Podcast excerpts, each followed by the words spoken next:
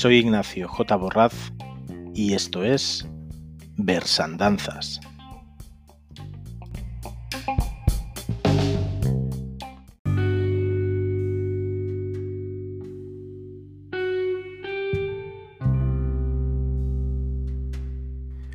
Buenas tardes, bienvenidos este quinto programa de Literaturas. Seguimos con el recordatorio de aquellos y aquellas poetas olvidados, de los que recuperamos parte de su vida y parte de su poesía para el evento regular hasta el próximo verso que estuvimos realizando en Barcelona, Teresa Estevecillo, durante dos años. En este caso nos vamos al evento de marzo del 2018 y la poeta recuperada es Concha de Marco. De Concha de Marco, eh, por desgracia, encontré muy poquita información, así que para hoy los 10 puntos sobre su vida ya veréis que son bastante escuetos. Ojalá en estos dos años que han pasado, no, lo he mirado, eh, haya aparecido alguna, alguna fuente más que haya incorporado información sobre, sobre esta poeta española. Eh, como siempre hago al principio del programa, para aquellas personas que hayan llegado directamente a este, a este programa buscando Concha de Marco y no hayan escuchado los, los cuatro anteriores, ni el pequeño de introducción y de explicación del podcast, Em, los que siguen este, este formato, que son estos de recuperación de, hasta el próximo verso, se dividen en dos partes. Una primera parte en que lo que os cuento eh, son 10 puntos, a veces son 11, a veces son 12, intento que no sean menos, sobre la vida del poeta o la poeta olvidado eh, con la intención de que no sea aquello que encontraríais abriendo directamente la Wikipedia, porque si no, pues poco sentido tendría, más allá de ponerle voz y dejarlo en otro canal, ¿no? que, igualmente sería algo valioso ¿no? pues para las personas con problemas de vista. Pero, pero la idea es pues intentar hurgar un poquito, como os digo en este caso no pude hurgar mucho porque no encontré mucho, para recuperar no solo su vida más em, poética, en el sentido de profesional en ello, en el sentido de literaria, sino también buscar pequeñas anécdotas de su vida o pequeñas cosas que nos acerquen también a la persona, no detrás del poeta o de la poeta. Esto es la primera parte, como os decía, y luego hay una segunda en que en función del tiempo estoy intentando que estos programas no alcancen los 40 minutos eh, lo que hago es recitar 5 o 6 poemas escogidos. Suelen ser los mismos que yo ya tenía eh, apuntados y, seleccionados para cuando se hizo el evento en directo. Como sabéis, los eventos en directo pues tienen un montón de, de cosas incontrolables, con lo cual hay en ocasiones en que en directo se pudo leer algún poema más, hubo ocasiones en que apenas pudimos leer dos o tres por temas del tiempo. Aquí estoy intentando siempre que sean 5 o 6 estaba viendo, revisando en el caso de Concha de Marco, creo que también por internet hay muy, muy poquito suyo eh, subido. Yo todo lo que he recopilado y he seleccionado es de, un único libro, que es una antología poética que se titula Y es noche siempre, de la editorial Renacimiento, que realmente agrupa, yo creo que agrupa prácticamente toda su obra eh, poética. Y ahí en este caso tengo marcados como selección 20 poemas, que evidentemente, como os decía, para el directo pues se quedaron como mucho en 5 o 6. Y hoy también se van a quedar en 5 o 6. Pero eh, esa selección de 20 pues me hace recordar, ¿no? ahora después de más de dos años de aquel día, de aquel mes en que estuve trabajando la, la vida y obra de, de Concha de Marco, que es muy recomendable su obra, porque habitualmente no, no acostumbro a marcar tantos poemas Así que si hubo tantos que, que consideré que eran no buenos, ¿no? Al final eso es solo mi, sesgo personal, pero al final para que un poema pueda ser recitado en directo también se le busca cierta musicalidad o cierto enlace con, con el potencial público, ¿no? Pero bueno, que aquí haya tantos poemas marcados es una seña, a mi criterio obviamente, pero una seña de que, de que encontré muchas cosas a destacar que no me ha pasado con, con otros poetas, no porque en su obra no lo valga, sino sencillamente pues porque igual a mí no me han llegado tanto sus poemas. Entro ya con los 10 datos sobre la vida de Concha de Marco.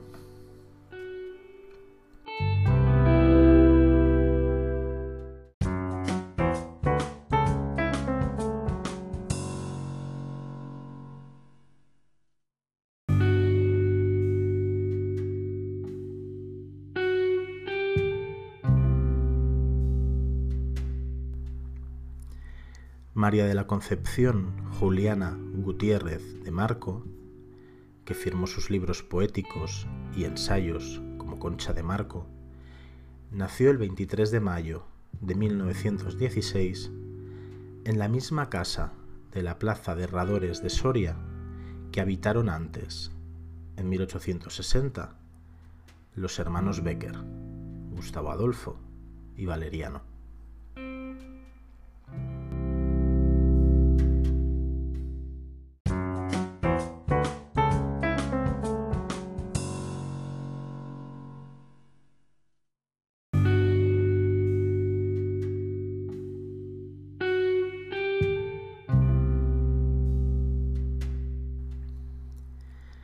El 2 de enero de 1935 marca la fecha del decisivo encuentro con Juan Antonio Gallanuño, eh, otro poeta y escritor que,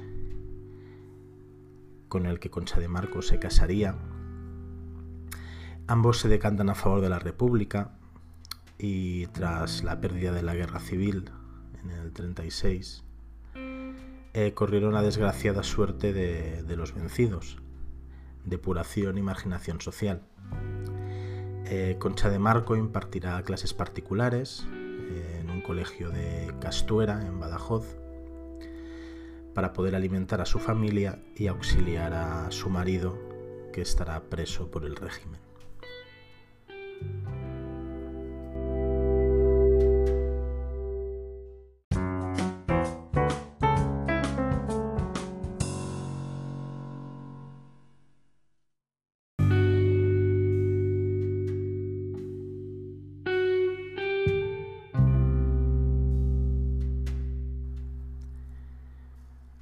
La producción de poemarios de Concha de Marco publicados eh, alcanza el número de 7. Tenemos Hora 0,5 en el año 66, Diario de la Mañana del año 67, Acta de Identificación en el 69, Congreso en Maldoror en el año 70, Tarot en el 72, Las Hilanderas en el 73 y Una noche de invierno en el 74.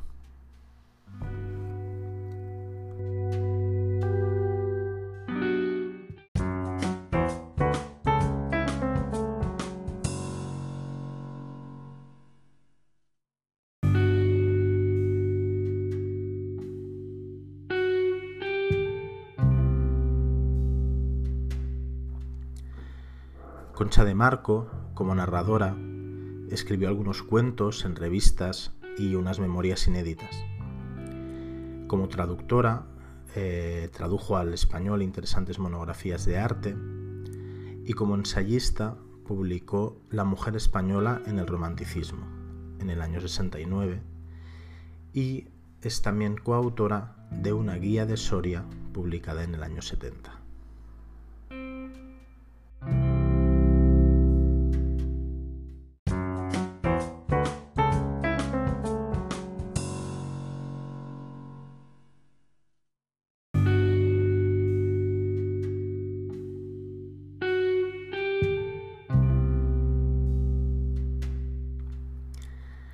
Trabajadora incansable, Concha de Marco gustaba de la música clásica y era compañera de la noche y de sus fantasmas. Respecto al arte, se confesaba autodidacta. Eh, comentaba que ella había estudiado por libre y decía, soy huérfana. Mi preceptor ha sido y es la vida. Mi profesor, yo misma. Y mi maestro, lo sobrenatural.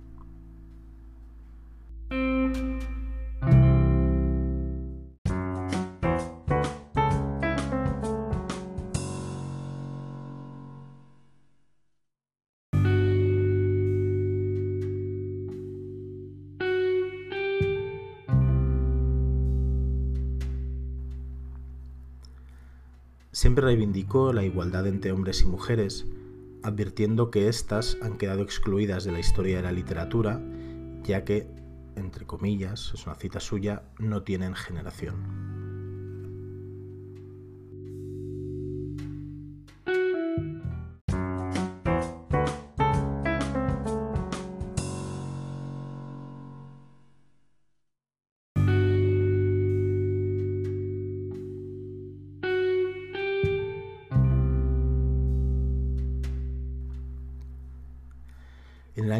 2002 apareció una antología de poesía bajo el título Mujeres de carne y verso, que agrupaba nada menos que a 150 poetas del siglo XX. Sin embargo, Concha de Marco no está incluida en ella. Esta ausencia imperdonable explica el título que Martínez La Seca, uno de los eh, estudiosos más conocedores de, la obra de Concha de Marco, eh, diese como título a su estudio Concha de Marco en carne y verso, una forma de señalar desde el inicio por esa desatención con, su valiosa obra.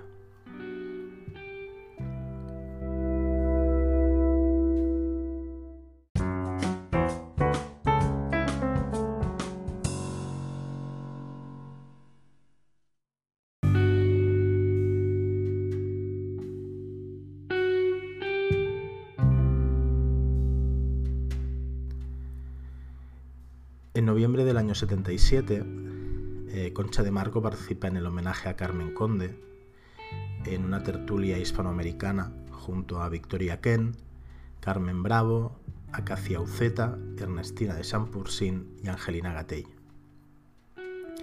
La nota del ABC del 10 de noviembre recoge la intervención de Concha de Marco y cita esta frase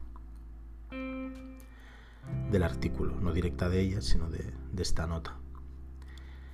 La poesía escrita por mujeres no existe, según ella, para críticos y antólogos, y culpa del curioso fenómeno el machismo, que sigue funcionando a toda máquina, incluso con la colaboración de las mujeres.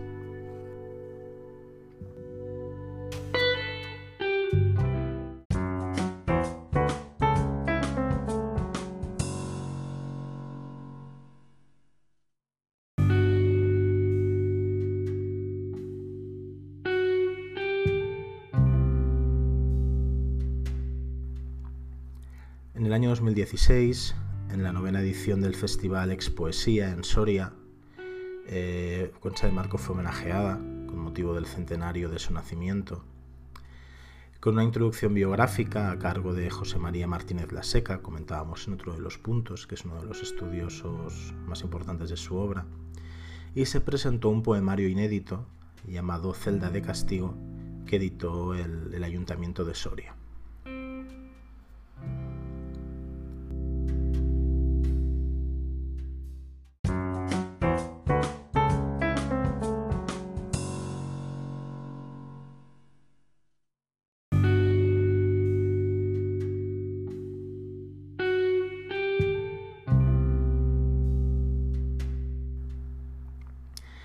En este último punto eh, es un poco una anécdota, una historia de, la, de ese último poemario póstumo que fue Celda de Castigo.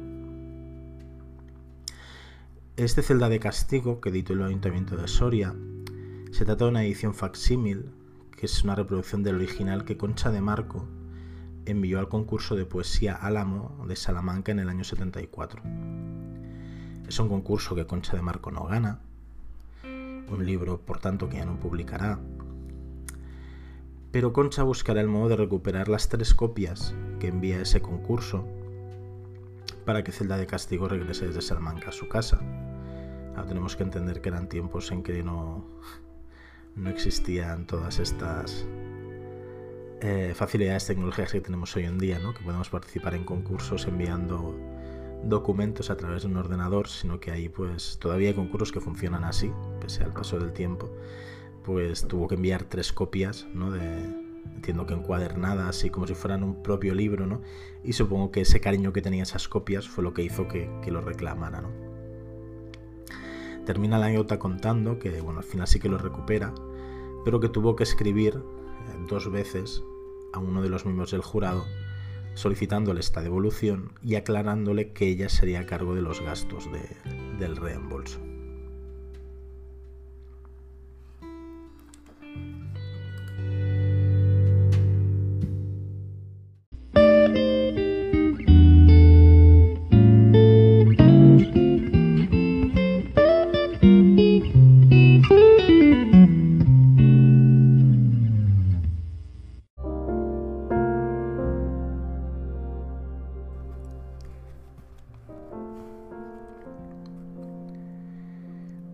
Poema.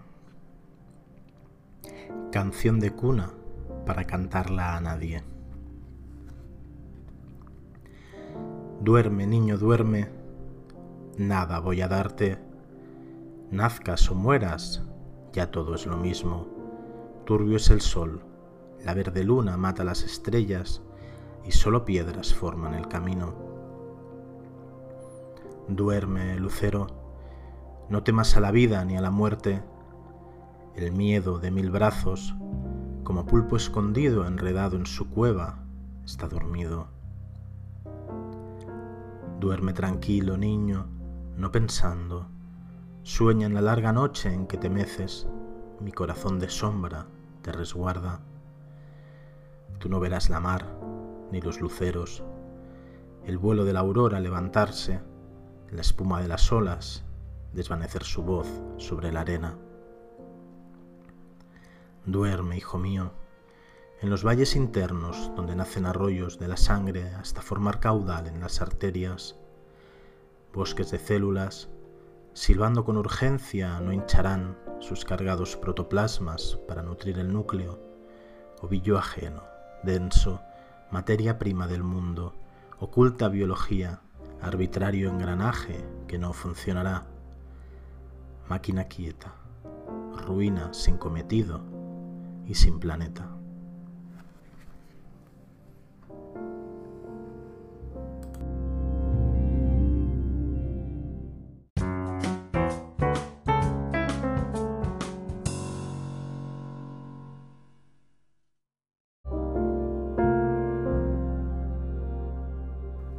Peticiones de mano. Venía de misa bajo su paraguas, como era en un principio. Entraba en una tienda de los portales. El pan nuestro de cada día, dánoslo hoy. Su pelo gris y sus dientes sucios, un libro en la mano, de canto dorado. El Señor es contigo. Triste sonrisa colgada de los años que se fueron, pingües dejaciones y paciencia hágase tu voluntad, así en la tierra como en el cielo. Amores quemó, muchos, imposibles y ocultos, ninguno cierto, ninguna mano atenazó la suya con apremio. No nos dejes caer en la tentación. Patética sonríe, pronunciando palabras sin valor, preguntas que no esperan respuesta. Con monjil vocecilla de falsete, asustada, tras su inútil sonrisa, de los ojos ansiosos que devoran su semblante marchito y un caudal angustiado, incontenible de la sustancia anónima del alma, penetra, removiendo las aguas pantanosas, el charco consumido de la rutina triste de sus días. Ahora y siempre, por los siglos de los siglos. Amén.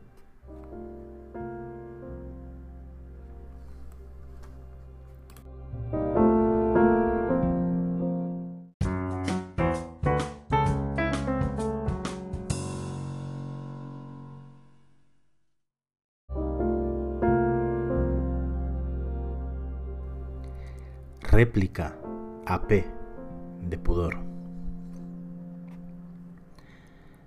Para morirse de muerte natural hay que seguir ciertas normas. Duro será seguir estos principios, pero ello se consigue fácilmente si hay verdadera vocación de muerte.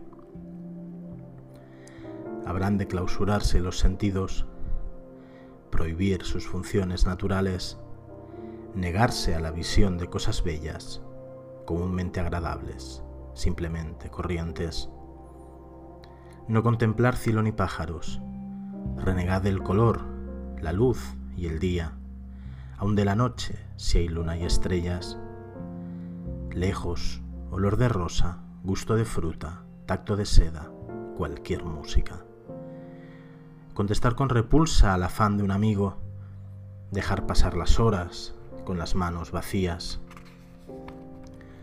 La lectura de un libro, el mayor enemigo, aunque éste sea malo, ni siquiera el periódico. No contestar las cartas, descolgar el teléfono, en la casa desierta dejar que cunda el polvo, no dar cuerda a relojes, atrancar las ventanas. No pensar más en nada, no recordar ya nada. Siguiendo el régimen con decisión y austeridad, se garantiza el éxito, la muerte natural.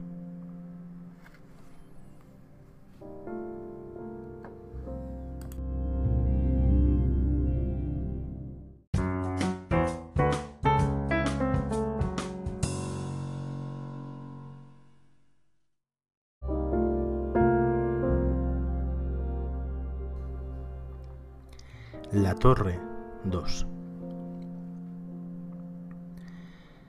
Tabulación codificada del porcentaje perforado. Análisis de espíritu, de nervio, de intelecto, de cuerpo, de potencia, control de nacimiento. Tribulación y muerte. La electrónica impone. Distinguido señor, señora, conteste, ponga una cruz, le cueste lo que cueste. ¿Cuántos pies tiene el gato? Uno, dos, tres, cuatro. ¿Quién es más hombre, la mujer o el hombre? ¿Quién más mujer, el hombre o la mujer? ¿Es usted partidario del desarme? ¿Qué piensa de la guerra nuclear? ¿Cree que el mundo llegará al siglo XXI? ¿Opina usted del arte y poesía actual? ¿Está bien distribuida la riqueza? Diga si le interesa Husserl o Levi Strauss, Marcuse o Jaspers, Reich o Lacan, Humberto Eco y Magnus Enzerberger. ¿Qué coche debe usar un directivo? ¿Quiénes son los políticos de oposición? ¿Cuál, en su opinión, el más grave problema? ¿Cree que es la mujer igual al hombre? ¿O solo existe en calidad de objeto, capaz de concebir, parir y amamantar, limpiar, coser, guisar, cuidar a los niños, los viejos y los tontos, que se le permite escribir poesía para andar por casa y hablar del amor, su inteligencia no da para más. ¿Qué piensa de la guerra de los sexos y de quien a la postre siempre pierde?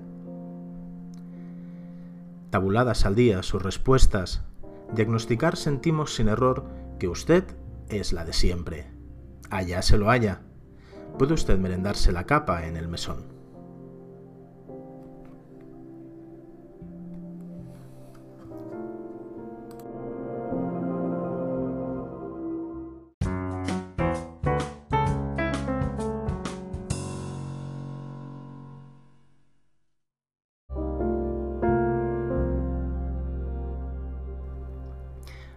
Las once. La hija que no tengo y la madre que no tuve se entienden mejor que conmigo. En esta misma habitación, sus dos cabezas, casi juntas, bajo la luz de la lámpara, la una rubia, la otra blanca, conversan en voz baja. No puedo adivinar lo que se dicen. Sin duda hablan de mí, la extraña. ¿Qué pueden ellas reprocharme? Que no soy fácil de entender, que me impacienta su conversación, que fuera de ellas vivo, inasequible y rara. Mi hermana se acerca, quiere aportar su opinión y solo sabe llorar su desgracia. Nada me pueden reprochar si entre las tres me conformaron como ahora soy. La extraña.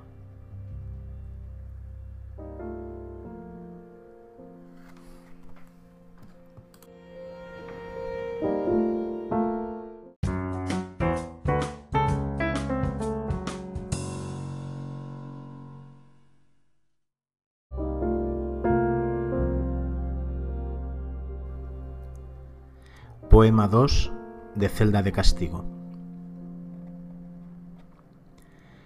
Nunca elevaste el brazo para defenderme. Como una torva sombra, tu mirada desgarraba mi piel. Llevo siempre silicio por tenebrosas sendas, eterna, mis facciones herméticas como un puño cerrado. Nadie me compadezca no mendigo limosnas de aflicción. Y en medio del horror, a veces, libérrima alegría de sentirme triunfante de tu inmensa miseria. Arrebátame todo. Quema la tierra que aún me permites pisar. Estrellas con espuela me persiguen.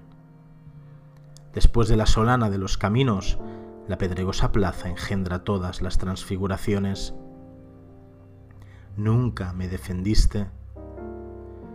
En celda de castigo, tu negro ceremonial me ha ido sitiando las vísceras y el sueño, con una inquisición de carcelero avaricioso de sus tormentos personales, no descubiertos hasta la sorda hora de su ira contra mí. Pero yo formo parte de la suerte que inventas Formo parte de la historia que escribes, de tu diversidad y de tus torres. Vivo y resisto. Aquí está la modestia de mi nombre. Hablo de una amarga herida que el tiempo no podrá curar.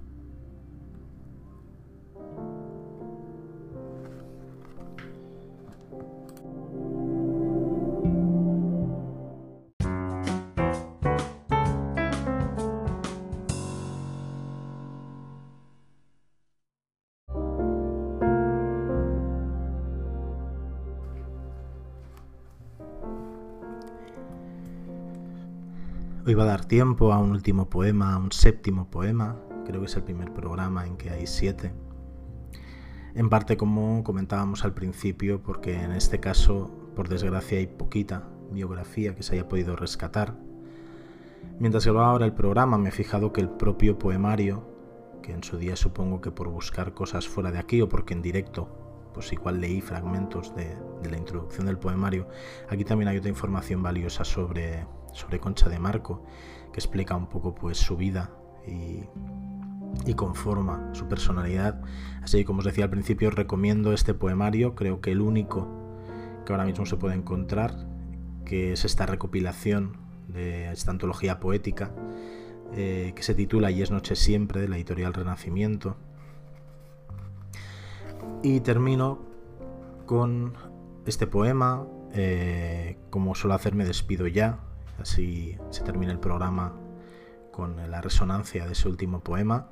Eh, gracias por escuchar este quinto programa de, de Literaturas, que de momento sigue persiguiendo la estela de hasta el próximo verso.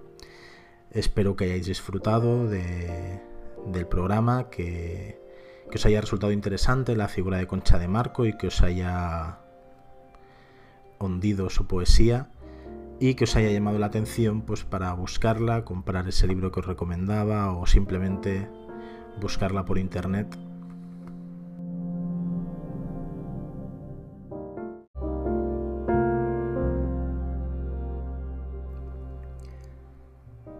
No tengo hijos. No tengo hijos.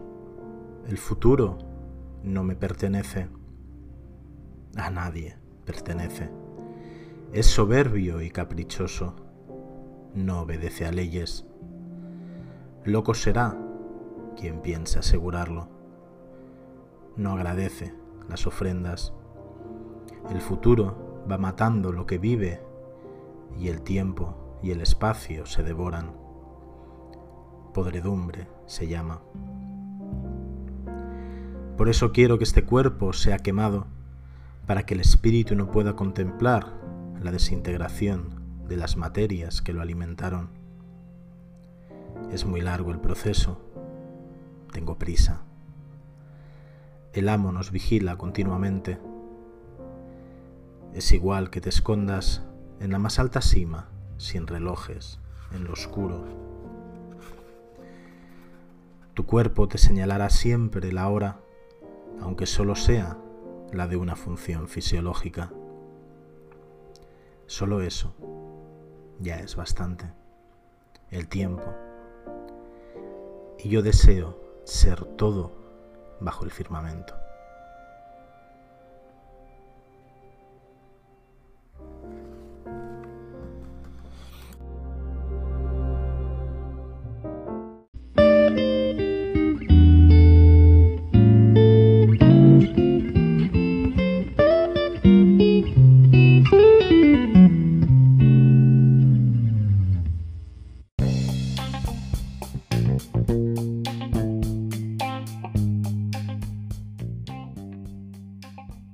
Soy Ignacio J. Borraz y esto ha sido el programa de hoy de Versandanzas.